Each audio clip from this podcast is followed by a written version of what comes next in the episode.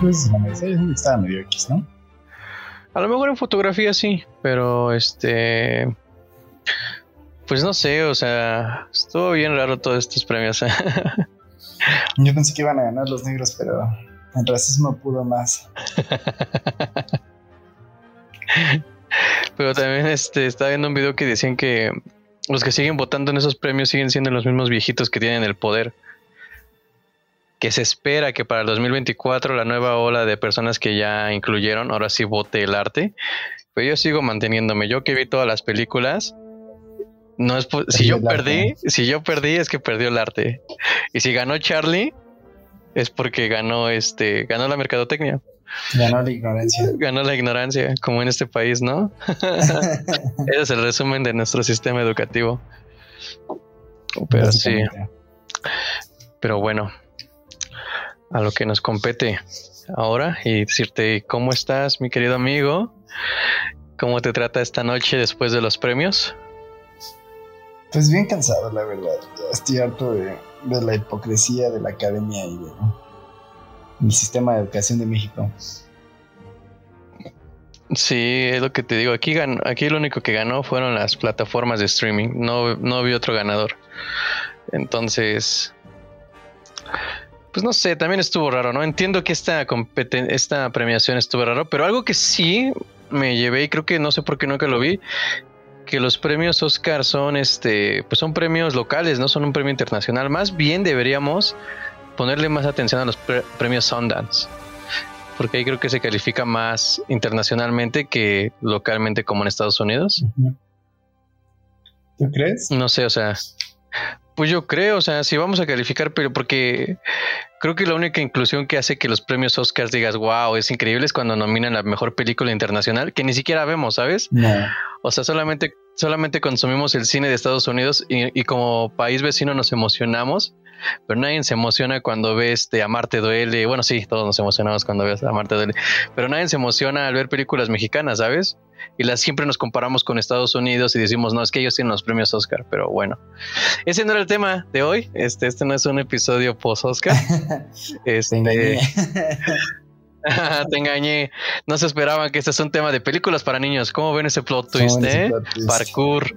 ¿Te acuerdas cuando niño? Yo ya no, ya no recuerdo decido no recordar. Los traumas de la niñez mexicana, ¿no? No, pues yo, yo tuve una niñez muy conservadora. A lo mejor no viví lo tuyo, pero sí tengo algunos recuerdos. Pero sí recuerdo mi primera película que fui a ver al cine y quiero iniciar con esa película.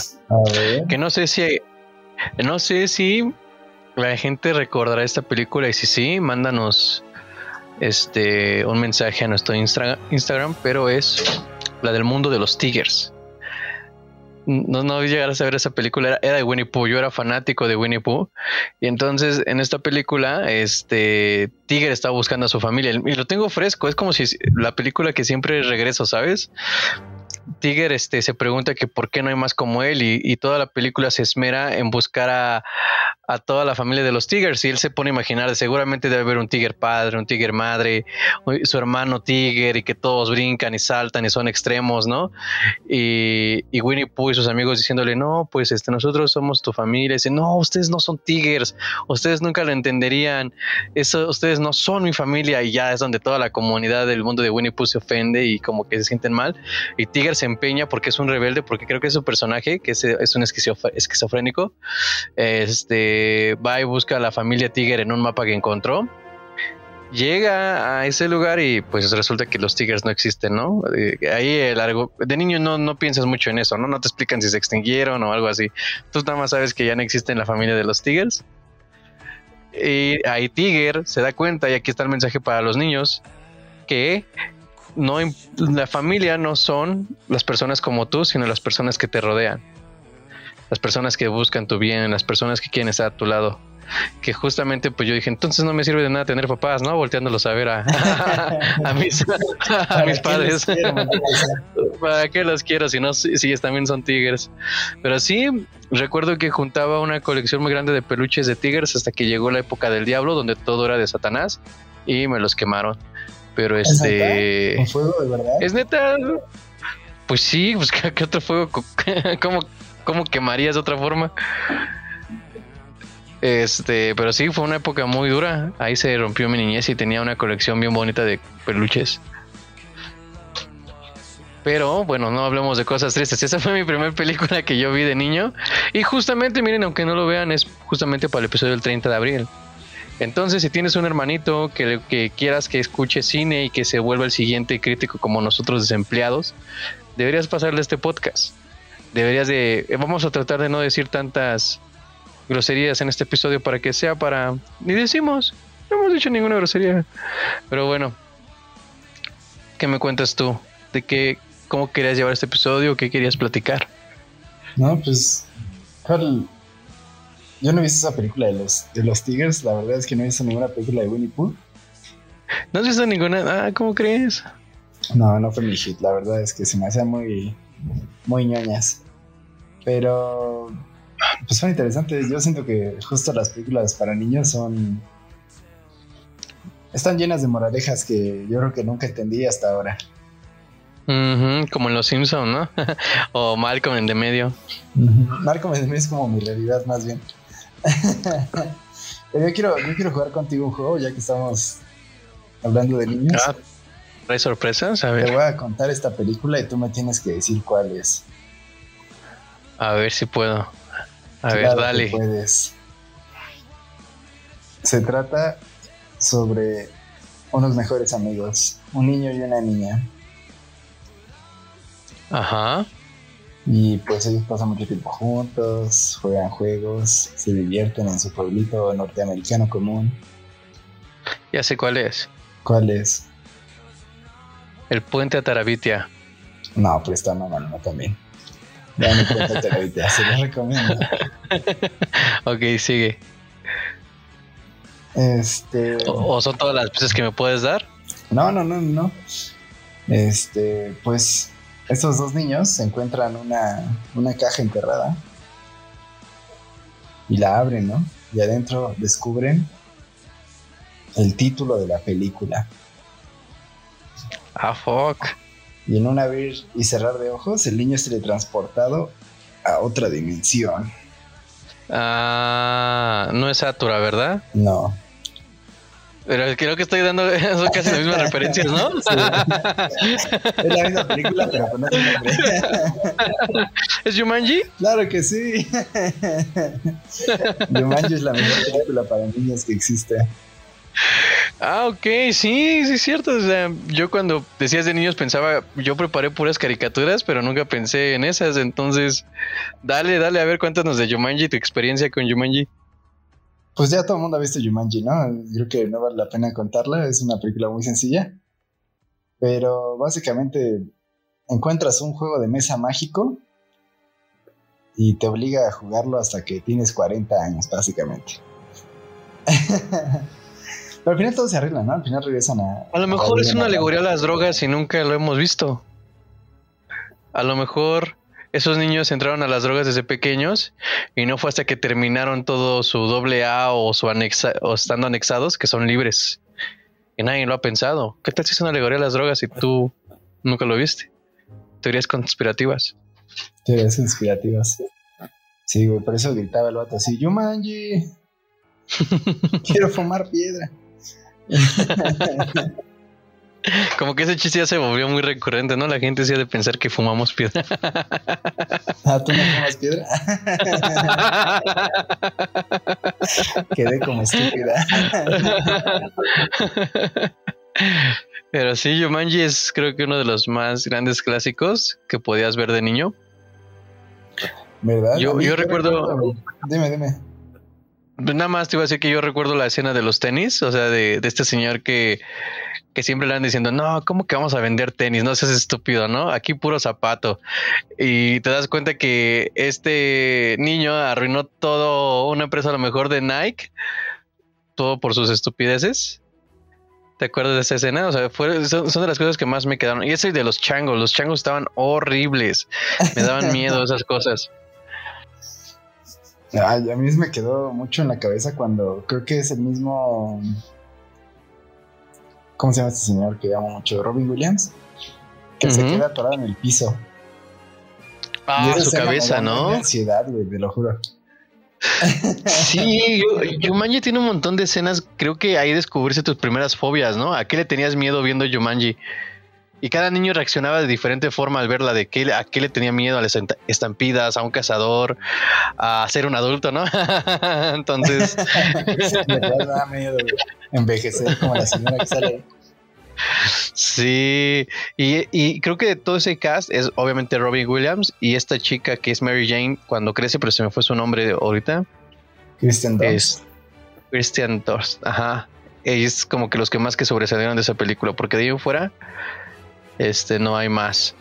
Y, y no, sí, Jumanji. ¿tú, tú, alguna vez dijiste, quiero jugar Jumanji? Yo sí lo lograría.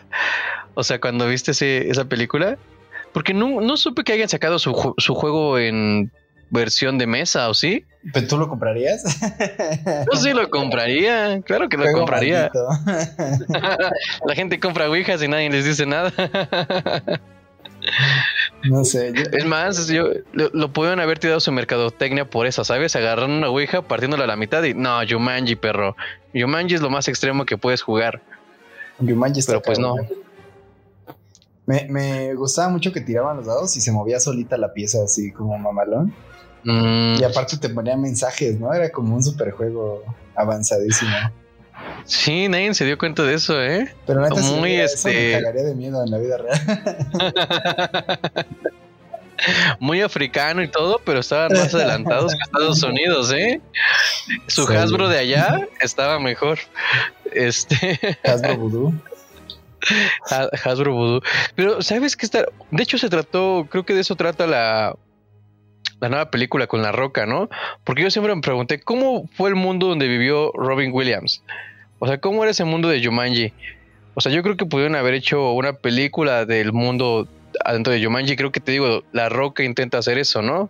No, no he visto ninguna de las dos de Jumanji. Por cierto, una amiga nuestra nos pidió que hiciéramos un episodio de La Roca. Entonces, este, deberíamos ver. Ay, no voy a ver películas de La Roca de aquí a otra semana, ¿eh? este, pero próximamente. próximamente. Pero sí, este, de, yo creo que por la nostalgia que le tengo a Jumanji no me atreví a ver estas dos.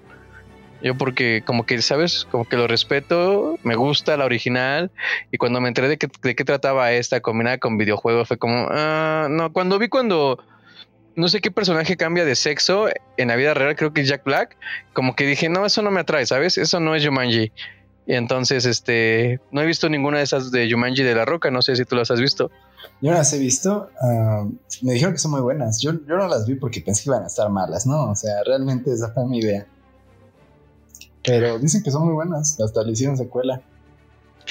Pero lo que te digo, o sea, yo, yo, quisiera ver un poco más del mundo de Jumanji de la original. Porque esa escena de los tambores del final cuando acaba la película y que lo vuelven a encontrar, es una escena que te queda impactado, ¿no? De que, wow, la siguiente película, ¿quién va a encontrar el juego? Y nunca pasó esa película. Yo creo que fue de las cosas que más te frustran de niño de esperando Jumanji 2 y no, nunca pasó. Te, te enseñaron a resignarte desde pequeño. Yo sueño, o no sé si de verdad existe, lo voy a googlear que yo vi Jumanji 2, güey. Pero era no, manches. un Jumanji directo a DVD, te lo prometo. Y era, trataba sobre una familia que jugaba Jumanji. ¿En serio? Uh Órale. Si no es que acabas de tener un efecto Mandela. Tuve el efecto Mandela, ¿no? Pero debe de existir, lo vienen en, un canal de cable muy viejo, yo creo. En Está como cuando yo vi buscando a Nemo igual en el cine y recuerdo que venía de la escuela y vi que en el puesto de películas de un tianguis por el que pasaba estaba buscando a Nemo 2. Y dije, no manches, acaba de salir la 1, qué rápido son, ¿no? Que me la compro, ¿no? Y son de esas películas de de que son horribles, ¿sabes? La animación en castellano, quién sabe dónde salió y también trata de un pez en el agua. Horrible, horrible, horrible. No había visto película tan peor en mi vida. Que también yo me costó 10 varos y como que cuando eres niño no entiendes esta noción de que una película toma tiempo, entonces es fácil que te vendan buscando a Nemo 2 cuando acaba de salir la 1, ¿sabes? Es como que, ah, sí, tiene sentido para mí. ¿Y que era como una cosa diferente? Sí, o sea, ni siquiera era un pez este payaso, sino que era creo que un cangrejo el protagonista y y son, de, ¿sabes qué parecía? Película animada cristiana. O sea, perdón que recurro siempre a las películas cristianas, pero es que no encuentro una versión más fea de películas que las cristianas en cuestión de, porque son baratas, ¿sabes? Entonces es una película de animación demasiado, demasiado barata y con un mensaje bien X para los niños como de que no robes, ¿sabes? Entonces es como que ah, ni te da ganas, ni te da ganas de, ver. Y, pues ya lo encontraste, ya te armé tu tiempo. No, no, no. Creo que debió ser algo diferente, pero yo recuerdo, quizás lo soñé. Esta película, si la han visto, es una, una familia que juega como un juego maldito también. Y están todos como en una cueva y se van cayendo uno a uno. Era muy divertido, te lo juro que sí lo vi. Tal vez en mis drogas, ¿no? No le hagan a la piedra. Pero sí, sí a la coca. Sí a la coca. Tengan dinero. y dónenos ah, para que podamos seguir comprando piedra. Este, yo creo que Jumanji es una de las grandes películas. Como tú dices, tiene un montón de escenas icónicas y nunca te esperas lo que va a salir del juego, ¿no? No, y también creo que su animación que tuvo para esa época estuvo bien. Hoy la ves y tú dices, no manches, esto me, me están escupiendo en la cara, ¿no? Pero para esa época, irla a ver al cine y ver la estampida, yo creo que sí te sacabas de onda como niño. Yo creo que Niño Chango todavía se mantiene hasta hoy. Sí, ¿verdad? El niño chango. No, y ese era el miedo de que tú te ibas a tu cuarto y decías, yo me puedo convertir en un chango, ¿sabes? Es como que, no sé, me daba cosa, me daba mucha cosa.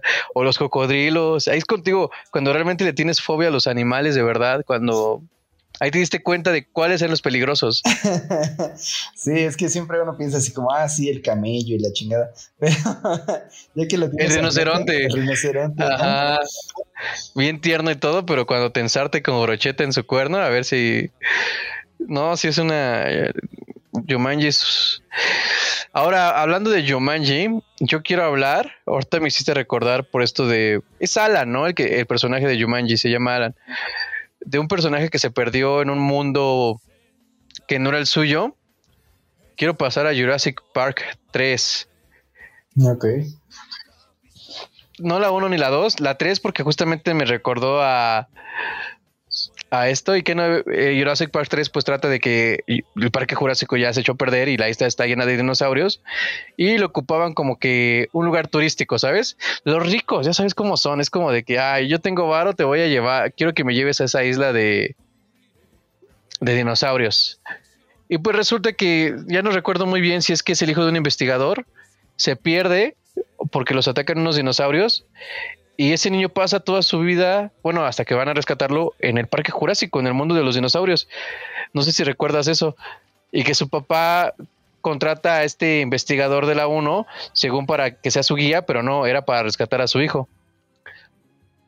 Y, lo que y esa película la recuerdo mucho de niño porque me preguntaba mismo, ¿yo qué haría en un mundo de dinosaurios? O sea, ¿cómo sobreviviría? Porque acá te explican que este men, este, sobrevive porque se esconde en las antiguas instalaciones, conoce a todos los dinosaurios, sabe cómo debe de esconderse, sabes, o sea, lo que un buen guion necesita para que sea interesante. Pero, o sea, experto en dinosaurios. Exacto, o sea, yo creo que si fuera la vida real yo ya me hubiera muerto, o sea, no tendría posibilidades de sobrevivir ahí. ¿O tú qué crees? ¿Tú, tú piensas que podrías sobrevivir en un mundo de dinosaurios? ¿O viste esa película para empezar? Eh, creo que me acuerdo es donde alimentan unos dinosaurios con jamón. Ajá, la escena del, dinosaurio que con jamón y que le muerde el dedo a la niña, es esa. Es esa, ¿verdad? La verdad es que ya es, como las secuelas que nada más hicieron para hacer dinero. Pero no, no me acuerdo. Yo creo que aún con mi amplio conocimiento de dinosaurios, pues no, no sé cómo existían vivos, ¿no? Nada más tenemos huesos, o sea, ¿cómo sabrías cómo defenderte de un dinosaurio? A ti te explicaron todo el tiempo que es el herbívoro y vas y lo abrazas y resulta que sí come carne, ¿no? Sí, quién sabe, o sea, ¿cómo, sabrías qué, hacer en el caso de dinosaurios? Ah, pues porque los feos son los carnívoros. Es lo que he aprendido en todas las películas. Los bonitos son herbívoros. Esa es la regla de cuando vives en un mundo de dinosaurios. Y los herbívoros siempre te echan la mano, ¿no? Ajá, como en, te digo, Jurassic Park 1 donde sale el cuello largo, ¿no? Es como de que nadie le tiene miedo a ese men, pero yo le tendría miedo a un dinosaurio de ese, de ese tamaño. O sea, me va a confundir. o te pisa o te confunde con una planta o tú estás en un árbol y estás dormido y de la nada, pues él no va a ver si eres planta o no. No creo que te escupa o que diga, oh, sabe humano, ¿sabes? O sea, él te va a comer. o sea. extra. Pero sí, yo creo que también Jurassic Park marcó mi época. La 1 obviamente creo que es la más icónica, pero este... Pero la 3 me hizo recordar a Jumanji, entonces quería darle como que ese, ese estelar de la trilogía. Porque la 2 sí es una caca, la neta, la 2 sí fue una tremenda caca. Más que la 3. Pero la 3... La 3 me gustó más porque regresas a la isla y hay dinosaurios y hay muertes, ¿sabes? En la 2 casi no hay. Entonces, este, y, te enseñan esta parte de este niño sobreviviendo y te digo, eso alimenta la, imaginación de un niño. ¿Yo qué haría? O sea, ¿cómo sobrevive? Ah, tiene sentido que se haya escondido ahí, aunque no tenga nada de sentido para un adulto, ¿no? Pero para un niño es como de que, ay, sí, yo también hubiera hecho eso. Yo, yo, yo me recuerdo así en el cine, poniéndome como protagonista en ese tipo de películas. Y creo que es lo bonito de ser un niño, ¿sabes? O sea, porque nadie dice, ¿qué, ¿qué, pasaría si yo fuera el Capitán América y me enfrentara a Thanos? No, tú nada más estás siendo espectador, como Capitán América golpea a Thanos. Pero un niño yo creo que se pone en el papel. Mm, sí, pero sí. sueñas con estar ahí, ¿no? Ayudando al Capitán América. Pero qué bonito va a ser la infancia de estos niños que vivieron Endgame, ¿sabes? O sea, que su película de infancia sea los Avengers Endgame yo creo que está bien cool. O sea, ¿tú qué piensas de eso? Nosotros nos lo disfrutamos ya de casi señores, adultos. Pero imagínate un niño cómo lo debió haber vivido. Como cuando yo vi Spider-Man 2. Uy, sí, Spider-Man. El álbum, las estampitas de Mirinda de, Pepsi. ¿Te acuerdas? Yo sí las recortaba. Yo recuerdo que compraba la Mirinda y atrás venían las estampitas, entonces recortabas y las pegabas en un álbum que te vendía Mirinda. Yo hacía muchas cosas así también. Armaba mis ambulancias del bimbo y no sé cuántas cosas. sí, y cómo el cine ha estado presente en los niños siempre, ¿no? ¿No te das cuenta?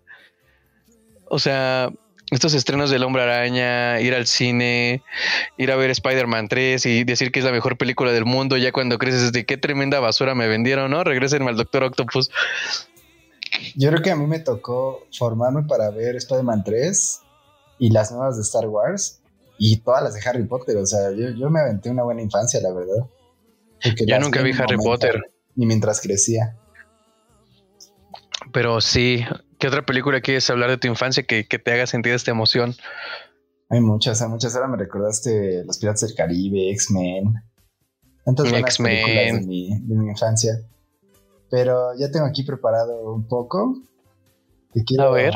Te quiero recomendar una película. Y recomendarles a todos, obvio. Recomendarte a ti y a nuestro queridísimo, finísimo y conocedor público de Cinefilia Podcast.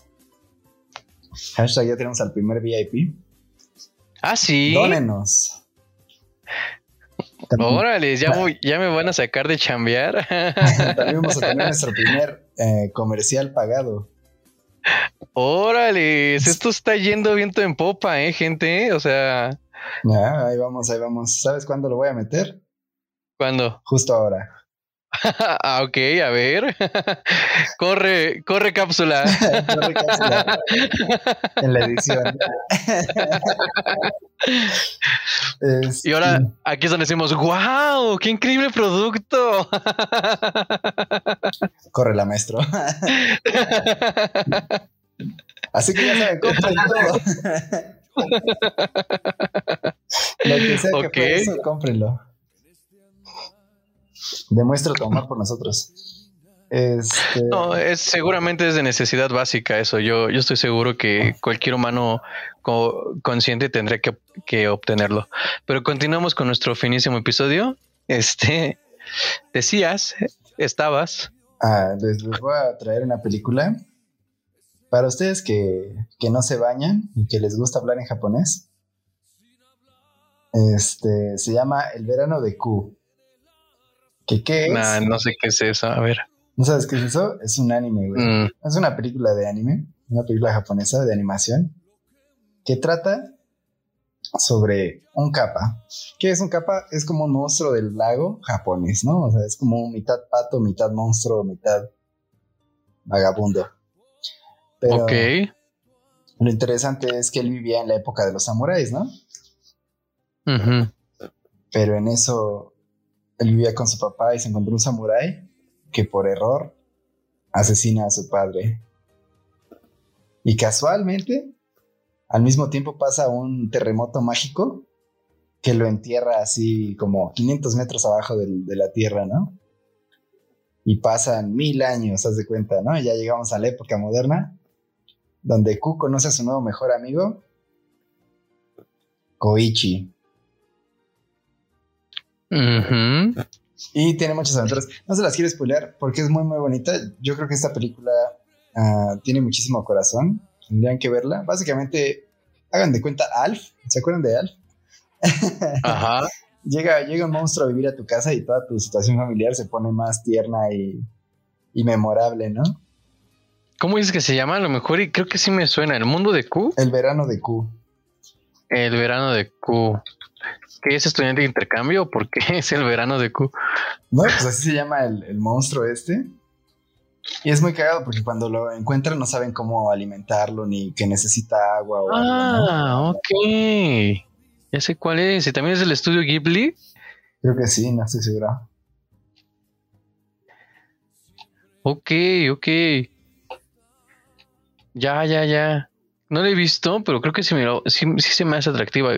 Gente, yo estoy viendo las imágenes de esta película y sí se ve muy, muy atractiva, ¿eh? Deberían echársela.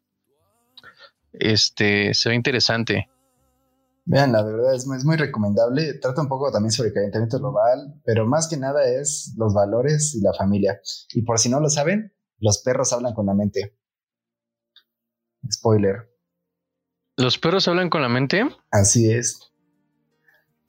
Este, ¿No has visto ese meme que dice que algo que nunca hemos hecho es decirle a tu perro cómo te llamas? Mm, buen punto, ¿no? Él no, no te conoce. Él no te conoce, entonces yo también he ido como que ya voy con mis perros, es como, hola, yo me llamo Armando, este, tú te llamas tal, porque siempre los nombramos, pero nunca nos presentamos ante nuestras mascotas. ¿Tú crees que deberías ¿No será ser por así? eso?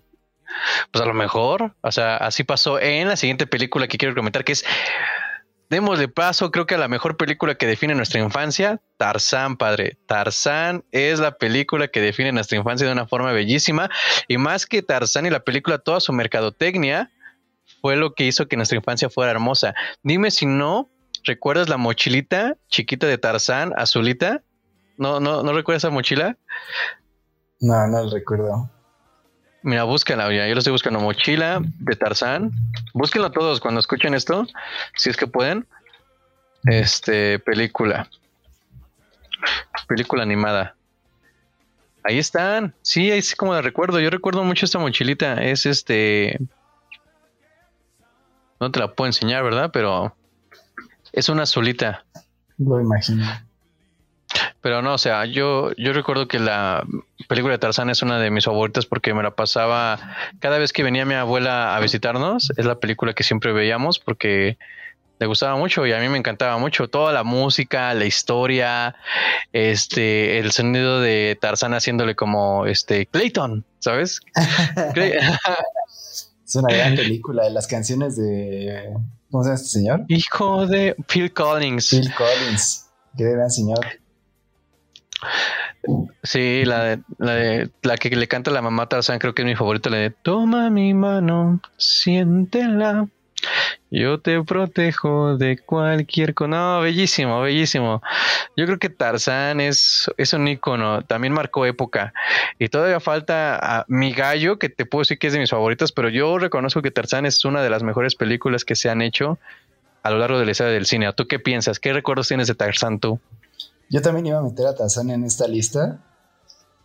Pero dije, no, es muy básico. Pero la verdad es que Tarzán es una de las mejores películas que hay. Yo creo que es, es mi favorita de todas las de Disney animadas. O una de mis favoritas. Porque me encanta, me encanta Tarzán. Yo de verdad estoy enamorado con Tarzán. Y toda su historia.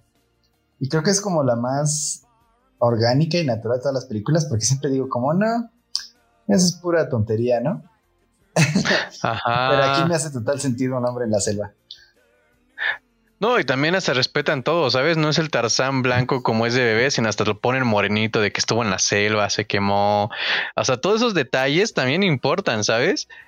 Eh, el cabello largo, el hecho de que su papá, o sea, cómo se entiende con los gorilas, ¿sabes? No dan por hecho que los animales hablan, sino que ante otros humanos, él se comunica con ruidos. Pero ya él con los changos, él se comunica como cualquier persona, ¿sabes? Es, es como que es inteligente hasta el guion en eso. Y uno no lo ve hasta que crece.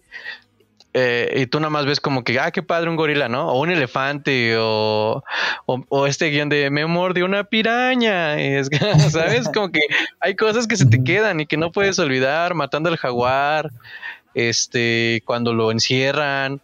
Ahí realmente sientes es cuando le dice yo Tarzán, tú Jane, y creo que es como que por eso decías esto cuando decías de nombrar a los perros y todo este tipo de cosas, por eso recordé a Tarzán, no porque Tarzán sea un perro, pero este, y eso también me hizo recordar estas versiones, no sé, a mí no me gustaron, no sé tú qué pienses de George de la Selva, que no se me hacían divertidas ni nada, nunca me... ¿No te gustaba George de la Selva? ¿Qué?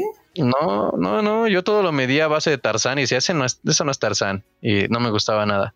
Ah, yo creo que a mí me daba más risa porque justo como me gustaba mucho Tarzán, me gustaba que se burlaran de él también. O sea, ¿sabes? Como que era. No iba a tener otra película de Tarzán en la vida más que George de la Selva.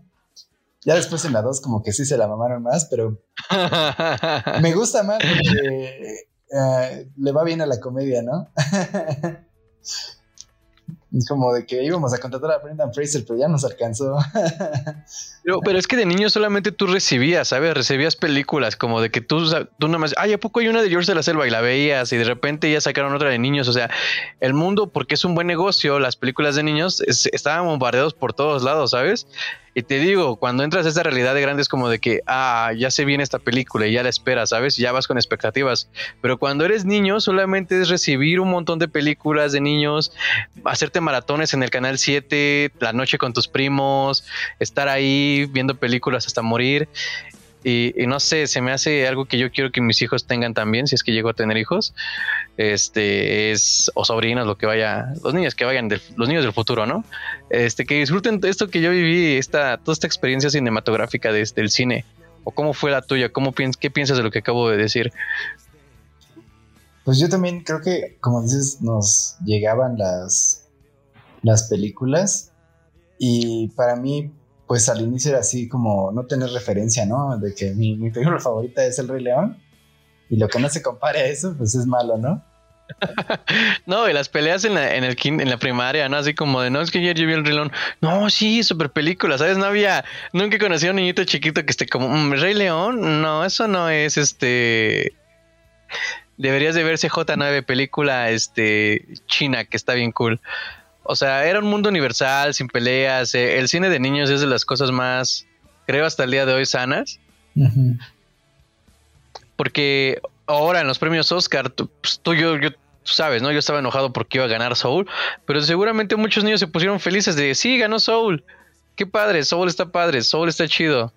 Entonces creo que esa inocencia en el cine también es algo que, extraño bastante. Y, y ya, es lo que tengo que decir sobre eso. Continúa, por favor. Ah, yo cuando, la primera vez que vi los Oscars de manera consciente cuando era niño ganó el viaje de Chihiro. Y yo mm. entendí un carajo, ¿sabes? Yo no sabía de qué iba esa película. yo decía, como que la tengo que ver dos veces para entenderle, ¿no? Porque no, no, capté la idea. Pero hoy en día me di cuenta que pues, claramente se la merecía muchísimo, ¿no? Pero sí, Te, te, voy a contar de mi, de mi siguiente película. Y yo creo que te va a gustar mucho. Se llama Spider-Man en el multiverso. Ok, sí, claro, es un peliculón. Creo que es de las cosas. ¿Sabes? Es lo que me hubiera gustado tener de niño.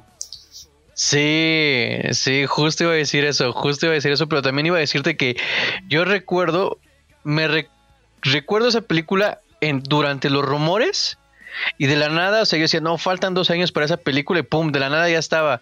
Y pum, de la nada ya la vi. Y de la nada, wow, ahora qué más, qué sigue, ¿sabes? O sea, sí la esperé bastante y cuando la vi sí rompió todas mis expectativas. Fue, una película gloriosa. Ganó el Oscar, creo, ¿no? Y... ganó el Oscar. Y con justa, con justo merecimiento. Y yo creo que aquí todas las personas que escuchan este podcast ya no se les va a hacer extraña esa película, es muy actual, es como que todos la vimos. Y pues a ver qué puedes decir de esa película, ¿Qué, qué es lo que te impresionó, que no nos haya impresionado a todos.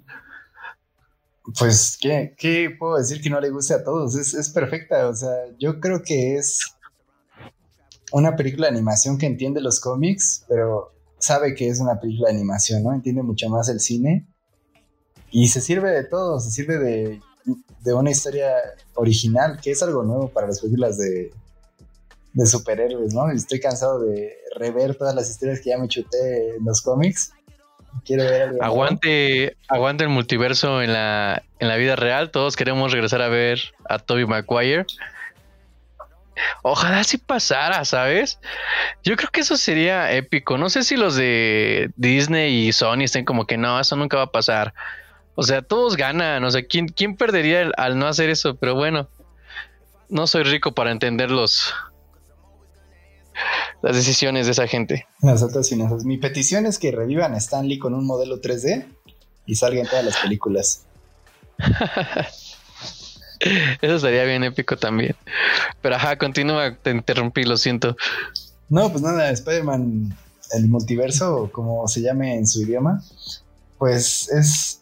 No, no, no puedo decirlo, es hermosa. Es una gran película, tiene, tiene drama, tiene todo lo que ya sabes. Si ya conoces Spider-Man, creo que la disfrutas más. Si, si eres nuevo en esas cosas, como que pues primero échate las otras. Pero yo creo que este es como un gran, una recompensa, ¿sabes? Después de toda mi dedicación a este bellísimo personaje que todos amamos. Y una reivindicación, yo creo, para, para el Spider-Man negro. Ah, sí, claro. Sí, que, que según esto creo que hay planes, ¿no? Para traerlo en la vida real. En la vida real. Ya sabes, sí, claro. ya sabes todo. Pero sí, Spider-Man, yo creo que, que es algo que, que, que esa película va a estar en, en boca de muchas personas en las siguientes décadas. O sea, te digo otra vez que el niño que creció con esa película, cómo ha o sea, ese niño que vivió Endgame, vivió esta película de Spider-Man, que está viviendo todas las series de superhéroes, o sea, creo que está teniendo de las mejores infancias. Y luego imagínate, para los niños es, hay pandemia, sí, pero yo puedo quedarme a ver series. Bueno, los niños privilegiados, claro, ¿no? Estamos hablando de, la gente que puede hacerlo. Este. la gente de Oaxaca apague su computadora. Y, y, no sé, o sea, se me hace algo muy, muy padre, muy cool. Que, ah, que creo que a lo que nos tocó a nosotros también estuvo padre, pero yo creo que estos niños les tocó algo un poco un plus más. Y pero para, para, decir que también nuestra era de películas de niños estuvo padre, yo quiero contarte otra película que es de mis favoritas, que creo que te la he contado y que creo que creo que todas las películas que me gustan tienen este sello que es sobre la amistad y es este El Dorado. El Dorado, peliculón, que es muy olvidada, como que yo creo que las personas que sí la atesoran es como de que saben por qué es buena, ¿sabes? O sea, y creo que de ahí como que eh, me llevó a lo que me define hoy en día, que es este el amor por la cultura prehispánica, el amor por todos estos conceptos de Mesoamérica y verlo retratado en una película así de hermosa, con unos personajes, con una, o sea, porque creo que hasta eso hay que tener magia, ¿no? Que crear personajes que tengan química tan grande como es Tulio y Miguel, o Miguel o Tulio, ¿eh? de ahí sacamos cinefilia, ¿no? es que una gran eh, dinámica los dos. Eh, sí, y, recuerdo que llegando allá hay que los vean como dioses y, aquí la, discordia que siempre ha deshecho amistades, las mujeres. Hay mujeres tan divinas que no podemos vivir sin ellas, ¿no? Eh, entonces, este, esta chica, que, que, que raro que esa película era para niños y este personaje de esta chica era muy sensual para, para una película de niños, ¿sabes? O sea, un mensaje medio subliminal, pero pues bueno, ya hoy, hoy en día ves a, la viuda negra. Entonces, este. Ahórcame con las piernas, por favor. y, y recuerdo esa película cuando sale el jaguar gigante que le invoca a este men y yo con mi hermano con mi VHS rebobinando cuando gritan como niñas. Cada vez que gritaban una y otra vez este, gritando, ¡ah! ¡ah! Y yo y mi hermano nada más riéndonos en nuestro cuarto. Es como de algo bien hermoso, ¿sabes? Algo que, que no pude explicar. Y, y la canción que más se me pega por lo general, de, hasta de niño ya era medio suicida en la música. La película que más me gusta del Dorado es la que canta, creo que Arjona o no sé quién la canta, que es la de la de Por siempre tu amistad, cuando se están despidiendo Tulio y Miguel. No, no recuerdo esa canción, dice Por siempre tu amistad. Por siempre tu amistad. ¿No? ¿No recuerdas esa película? Digo, esa canción. No, pero me acabas de recordar un triste, triste final. ¿De esa película? Pues sí, y el, la peor tristeza de esa película es que llegó Cortés. Ese es el final más triste. y nos conquistaron. Maldita sea, pero ¿sabes quién arruinó todo? Miguel Hidalgo, porque podríamos haber sido europeos. Ay, sí, pero quería ser independiente, ¿no? Quería derechos. el chiste del 2010, ¿no? Podríamos haber sido campeones del mundo.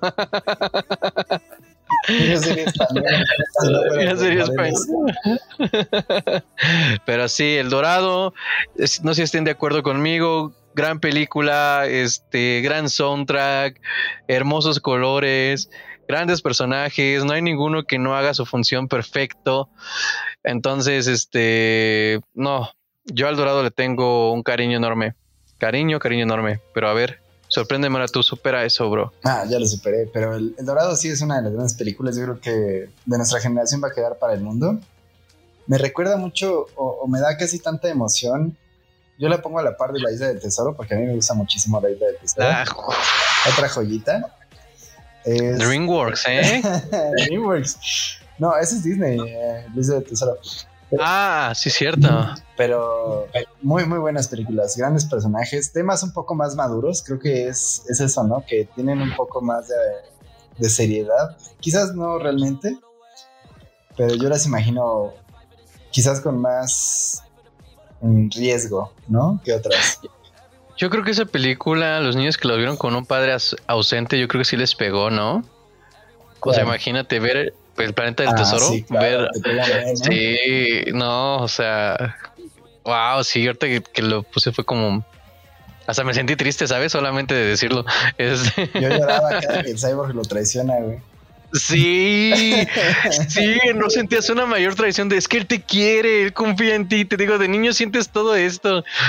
y, es algo bien raro porque en estas nominaciones al Oscar salió una película que se llama Over the Moon, que también trata de tocar un tema serio que es esto de las familias de, hermanos, ¿sabes? De que somos de diferentes padres y así. Pero como que no, como que no, no me hizo clic, pero recordando el planeta del tesoro, creo que su mensaje sí es más profundo. Entonces, sí, gran película también, El planeta del tesoro. Gran película, sí. El planeta del tesoro es un poquito, un poquito más seria, pero pues está muy divertida. O sea, a mí me gusta creo que toda la concepción de este universo. pero, la escena esta donde tiene que escoger el tesoro o a Jimbo es como que tú esperas, o sea, tú sabes que, lo va a escoger a Jimbo. No, más bien, no sabes qué va a escoger porque el, personaje lo construyeron para hacerte creer que sí podría escoger el oro. Y al final, cuando decide agarrar al muchacho, fue como que, wow, no sé, todos todos felices y contentos. A mí me, gusta mucho esa película. Es una gran película y creo que no hay un solo personaje que sobre en ninguna de las dos. Realmente todos son muy buenos. Mm. El, almirante que está hecho como de piedra, hasta el güey que es como malvado, tiene pinzas. Y el robot, el robot también. Es una cosa muy magnífica. Pero ahora sí, te vas a ir de nalgas porque la mejor película para niños siempre va. Ya sé, yo sé, ya sé, ya sé. Quiero, quiero ver si, si, si le atino porque lo pensé. A ver. ¿Me dejas adivinar? A adivina, ver. Adivina. Y si no, vamos a tener que hablar de otra gran película, pero si sí es, es que estamos de acuerdo. ¿Putazos o qué? Patreon. Patreon, la pelea del siglo. Yo digo que vas a decir que es Shrek. No, No, Shrek. No, ah. Shrek es la mejor película existente. No, no tiene nada que ver con niños. Shrek. Shrek es el top uno de todas las listas. No importa si no es el tema. Mejor película extranjera, Shrek Shrek. por muy muy lejano, ¿no? Mejor película de Semana Santa, Shrek. Shrek. Señor Shrek. ha a la. Mejor, mejor romance, mejor comedia mexicana. Mejor documental. mejor documental, Shrek para todo el mundo. Tienes razón, yo soy el que no entiende, perdóname, pero a ver, Maldito. dinos ahora sí. Dinos ahora sí, este, la mejor película. La mejor película para niños hoy y siempre, por lo menos en mi corazón, y yo creo que para la historia contemporánea va a ser E.T. el extraterrestre. Mm. No sé si sea la mejor, pero sí reconozco que es una muy buena película. Pero dale, a ver, dale. Es E.T., güey. O sea, si, si lloraste con cuando traiciona el cyborg al vato de Planetas del Zorro, aquí vas a llorar cuando se muera E.T., güey. Y seguramente ya lo hiciste, güey, varias veces. Porque a cada rato aparte vemos esta película. Yo no, yo no conocía a alguien que le cambie así, diga, ah, no, no quiero ver E.T. Yo le cambiaría. ¿Sí? Perdóname, pero yo le cambiaría como que no es mi, no es mi favorita. amistad. Aquí se acabó Cinefilia, ¿no? Aquí se acabó todo. De suscríbanse al Patreon. Ah. A ver, dime, ¿por qué no te gusta ET? ¿Qué clase de filisteo? Se me hace una, o sea, te digo, tiene las escenas icónicas que siempre voy a decir como qué grandiosa, CT en la bicicleta, wow, magnífico. No digo que sea una mala película, de hecho es muy, muy buena, pero eso de decir que la vería muchas veces yo en lo personal no, porque se me hace una película irritante. O sea, el niño gritando, este, déjenlo, es mi amigo. Yo como, cállate, no estás ayudando, ¿sabes? O sea, no estás ayudando a ET y, y ET, o sea, mi problema con ET es, si eres un extraterrestre que vino de una nave, ¿por qué es tan fácil que te atrapen? O sea, entiendo que es, ah, no sé, no sé, a lo mejor yo soy el amargado que, que no quiere entender, pero solamente digo que para mí es muy, no sé, como que produce mucho ruido para mí, por lo tanto no, no puedo permanecer viéndola dos, tres veces, ¿sabes? La vería una vez cada cinco años o así, o, o cuando quiera presentar a mis hijos las películas icónicas, les pondría ET sin problema, sin, sin duda alguna, pero no la vería más de una vez, sinceramente. ¿No? ¿Tú eres más como fan de Monguito? ¿Quién es Monguito? El ET argentino. ¡Ah, sí, cierto! Hay un ET argentino. Deberían verlo también. Sí, pero a ver, pero tú platícanos, ¿por qué a ti te gusta ET? Pues ya todos se la saben, así es la magia del cine. Yo creo que si tú ves esa película, a fuerzas, a pesar de que ET es la cosa más horrible que yo he visto en la humanidad, es como que alguien se cagó y le puso brazos, pues te enamoras del personaje, ¿no? Es muy, es muy carismático, todos los niños sí son molestos. O sea, yo, yo cuando vi esa película dije, mi mamá neta me ama mucho porque está cabrón tener hijos, ¿no? Me Estaban echando desmadre todo el tiempo. Pero también habla de la ecología, ¿no? Y ahí está el ET tirado en el puente junto a la basura. Eh, La verdad es que Cuando- mucho. y ahora esta tecnología que haces de la popó con manos, pues también cuando se está muriendo se seca, ¿no? sí, lo dejan tirado junto al río. En su lugar, en su lugar. Ah, sí. Ah, pero que, o sea, te digo, o sea, yo recuerdo a ET con mucho cariño, igual en mi infancia, como que sí, sí fui, sí, sí fui marcado por ella, pero, pero hasta ahí, ¿sabes? O sea, no, no le daría más bola. Entonces creo que sí me decepcionó mucho que digas que es la mejor película de la década. La mejor película para los Bueno, diga, diga. No, yo creo que la mejor película para niños es Toy Story, dude. O sea, Toy Story es la mejor película para niños y que piense lo contrario, pague un dólar para vernos cómo Aram y yo nos empezamos a golpear. Toy Story marcó un antes y un después en la animación, pasó del 2D a la animación 3D y todo el marketing que surgió a partir de esa película y además, o sea, toda una franquicia que todos adoramos, Toy Story 3 cuando Andy deja a los juguetes nos pegó, ¿sabes? Porque nos acompañó toda esa franquicia durante nuestra niñez. Entonces yo creo que Toy Story es la representación perfecta de películas para niños, porque es dirigido para niños, con juguetes para niños y para que, es para cuando esos niños crezcan sigan sintiendo nostalgia, como pasa con el personaje de Andy. Entonces todo fue un plan maquiavélico para vernos sufrir hasta el día de hoy. Para vender juguetes. Para vender juguetes, obvio. O sea, yo también tenía mi colección de Toy Story y adivina que también se quemaron. Entonces, este. No me preocupas. Ah. ¿Qué te digo? Pero eh, es mi opinión personal. Cada uno podrá tener su opinión. Si tú dices que es ET, pues ahí tendrás a tu fanaticada. Yo digo que la mejor película de para niños es Toy Story. Y pues así, no se puede hacer nada más. Pero pues platicar de películas de niños bastantes, bastantes. Pero a ver, ahora quiero traspasarlo a este tiempo actual. ¿Qué películas de niños actualmente o que tú podrías catalogar para niños de ahorita a tu edad casi adulta, dirías que son buenas? Que digas, wow, me agradaron un buen. A mí me gusta mucho, ahora que ganó, bueno, no ganó, pero fue nominada Wolf Walkers. No sé cómo se llama ese estudio, pero es muy bueno. También es el secreto de los Cartoon Pops, ¿no? Creo. No tengo idea. Pero vean, ¿no? Wolfwalkers o El secreto de los Kells son las buenísimas películas de este estudio para ustedes. También hizo March of the Sea. Entonces, este. Ah, solo de sí, ¿verdad? De la niña foca. Ajá. También está muy bonita. Entonces, este sí, creo que es uno de los estudios que últimamente está tomando mucha relevancia. Y yo, de las películas de Pixar que ha sacado últimamente, yo creo que me quedaría con. ¿Cuál será? ¿Cuál será? o sea, yo detesto Frozen. O sea, aquí puedo decir públicamente cómo detesto Frozen.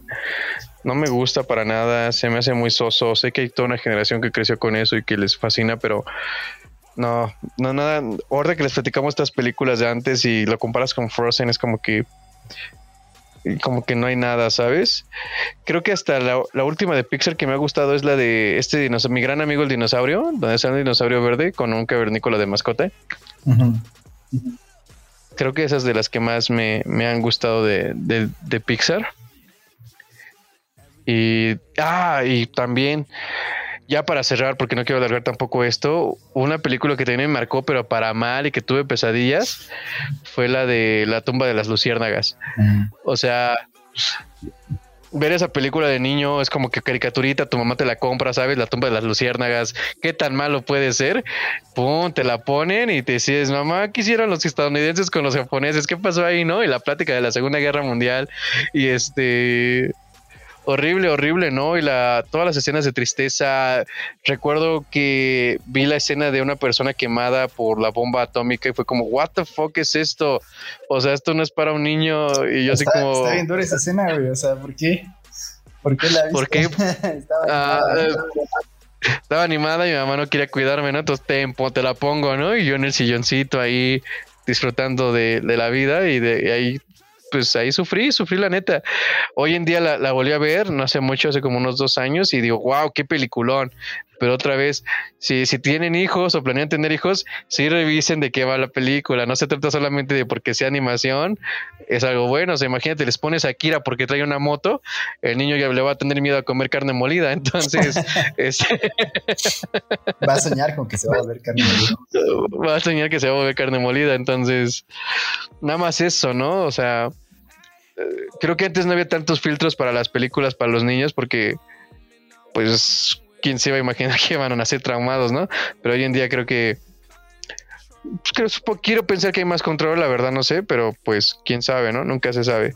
O, tú qué tienes que decir para pues, cerrar este capítulo. Cerremos este capítulo. Yo vi esa película con pianito en vivo hasta mis veintitantos años y es una joya, ¿no? Yo agradezco no haberla visto cuando era niño porque si hubiera tenido impresiones muy conflictuadas del tema, ¿no? Y ya nada más para no dejar, quiero recordarles la existencia de un director que se llama Peter Lord, que es mención honorífica. porque hizo... ¿Quién es Peter Lord? Peter Lord es el director de Piratas, gran película con grandes memes. La que fuimos a ver al cine, la de animación de plastilina. Ajá, exactamente. Y también. Está bien fea, güey. Está bien divertida, güey. Y también es el director de Pollitos en Fuga, que no podía. Ah, este Pollitos en Fuga. Pollitos en Fuga es una gran película. Pollitos, en Fuga. O sea, todavía recuerdo, o sea, Ah, el miedo que sentía cuando se iban a comer un pollito, ¿sabes? Cuando decían que, ya no iba a salir y cuando llegó este men, según dándosela de que soy el mejor pollo volador y dándoles falsas esperanzas a toda la granja de que los iba a liberar. Esa película también, también me, me marcó. ¿Tú dónde la viste? ¿Cuántos años tenías cuando viste Pollitos en Fuga? Yo creo que tenía como cinco años. Yo también, como siete o seis, por ahí la vi yo. Creo que fue justo creo que fue después justo de ver el mundo de los Tigers.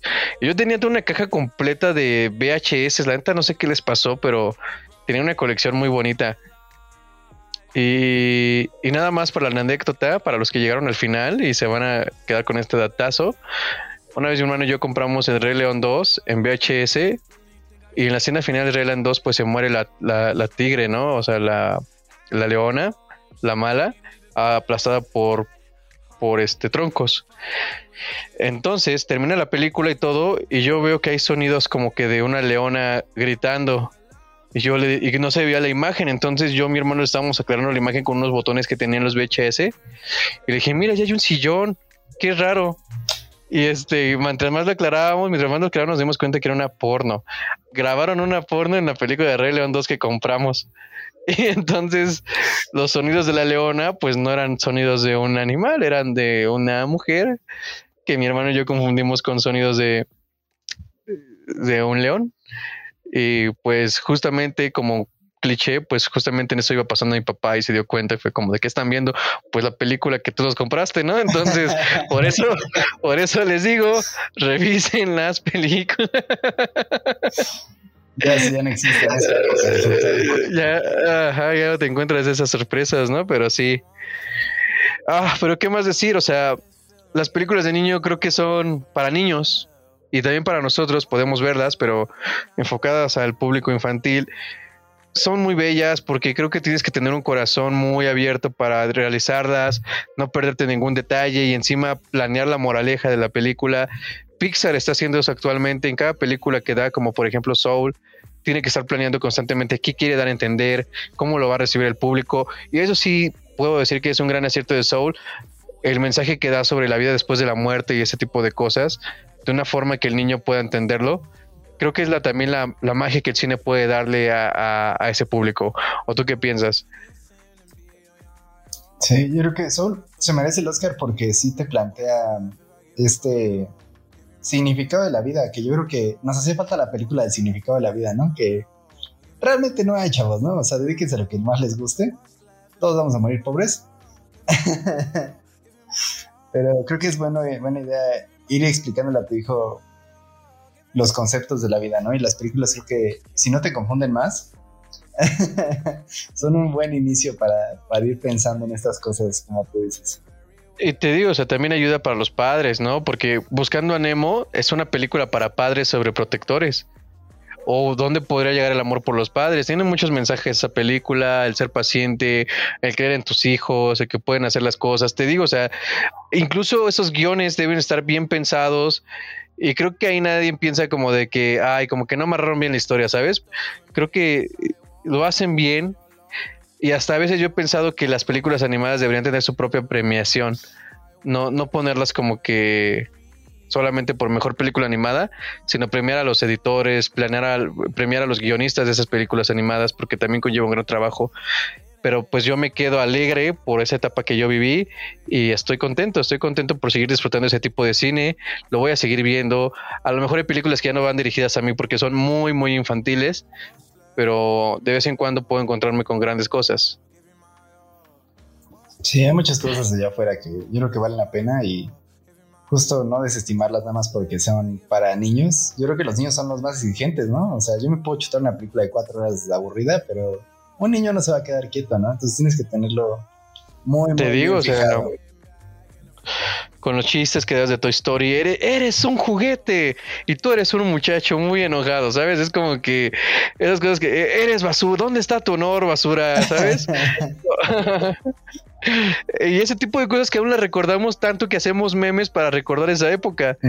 O sea, Dime, ¿quién tiene más memes? ¿ET o Toy Story? Ahí nada más lo pongo sobre la mesa. ¿Quién es más recordado hoy en día? Entonces. Ya estamos viejos para tener memes de ET, ¿no? Pero sí, sí lo entiendo perfectamente. Yo creo que para empezar las viste 10 veces, ¿no? O sea, yo recuerdo poner Hércules así, se acaba y la volví a poner, se acaba y la volví a poner. Y me sé los diálogos, o sea, literal me sé los diálogos. Y podríamos hablar y hablar de películas animadas, buscando a Nemo, te digo, este Hércules, Atlantis. Atlantis. No, no. Atlantis es otra película, no sé qué más se te ocurre. te digo, y, no te cansas de, de, podríamos platicar. O sea, te digo, buenos aciertos hoy en día creo que la gente Pikachu lo hizo bien. O sea, si, si no es la mejor o algo así, creo que estuvo bien, estuvo ok. No he visto Sonic, pero supongo por lo que le he escuchado es que es buena. Este, o sea, cine para ese tipo de público, pues está bien. Y ya cuando uno se vuelve grande y amargado como yo, pues ya está ahí pensando en las películas internacionales, ¿no? Como que ganó este Another Round, ¿no? Ese día de los Oscars bien enojado de... Es que, a ver, tengo que sacar esto y otra vez porque pues... O sea, es que Charlie solamente lo vemos un año y que gane más que yo, o sea, yo esforzándome. Pero ah, no tengo nada más que decir, bro. Yo creo que quedó claro el punto. Las películas animadas también son un gran hito en el cine. Eh, merecen ser apreciadas como lo que son, películas. Incluso, ¿por qué no llamar algunas que son muy artísticas? Muy, muy artística, sin duda. ¿Comentarios finales? No, pues nada, chicos, déjenos su top. El mío ya saben es Shrek y abajo todas las demás. no, es Shrek 2 y abajo todas las demás. O sea, hasta ahí vamos a pelear. Shrek 2 le gana a la 1. O sea, la escena de la mesa nadie la supera. Shrek, papá. Y al final el, el remate de chiste, burro. O sea, dime quién va a ganar ese chiste. O sea, es, el mejor, es el mejor chiste de todo Shrek. Pero bueno, no estás listo para esta conversación. Algún día hablaremos de todo Shrek. Esperen el episodio de Shrek. Patrocínenos para que puedan escucharlo. Y pues nada, o sea, si ya terminamos con este capítulo, despídenos propiamente. Claro, nos pueden encontrar en Cinefilia96 en Instagram, Cinefilia en Facebook. A mí me encuentran como Aram el Guapo. Y a mí como Armando Travel. Y muchas gracias por habernos escuchado. Nos vemos la siguiente semana. Hasta luego.